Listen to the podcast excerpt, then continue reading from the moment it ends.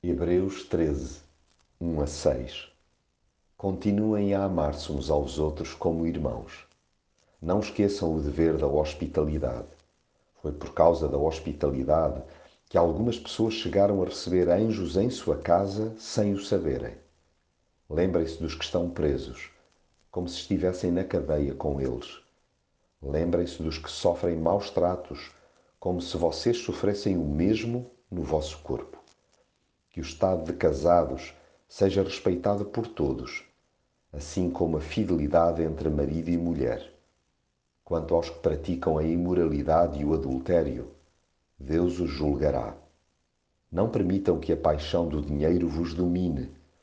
Contentem-se com o que têm, porque o próprio Deus nos prometeu: Nunca te deixarei, nem te abandonarei.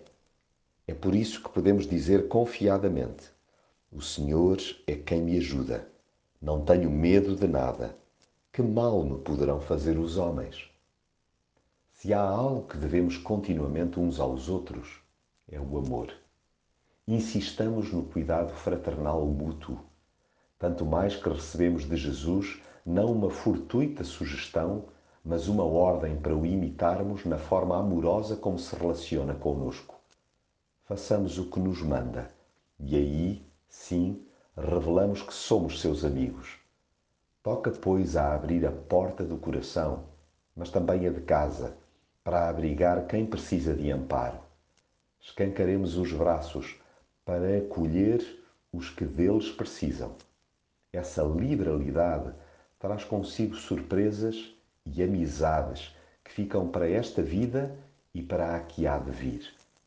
Olhemos para além da nossa comodidade e calcemos as sandálias dos que não as têm.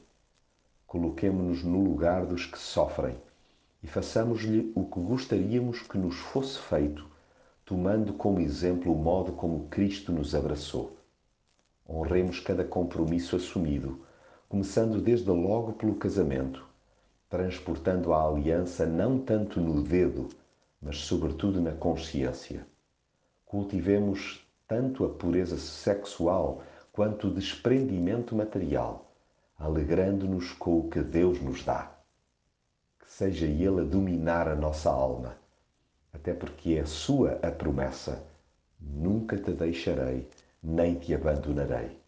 É por isso que podemos dizer confiadamente: O Senhor é quem me ajuda, não tenho medo de nada. Sim, não há motivo para receios porque, voltando ao princípio, a única coisa que temos em dívida é o amor.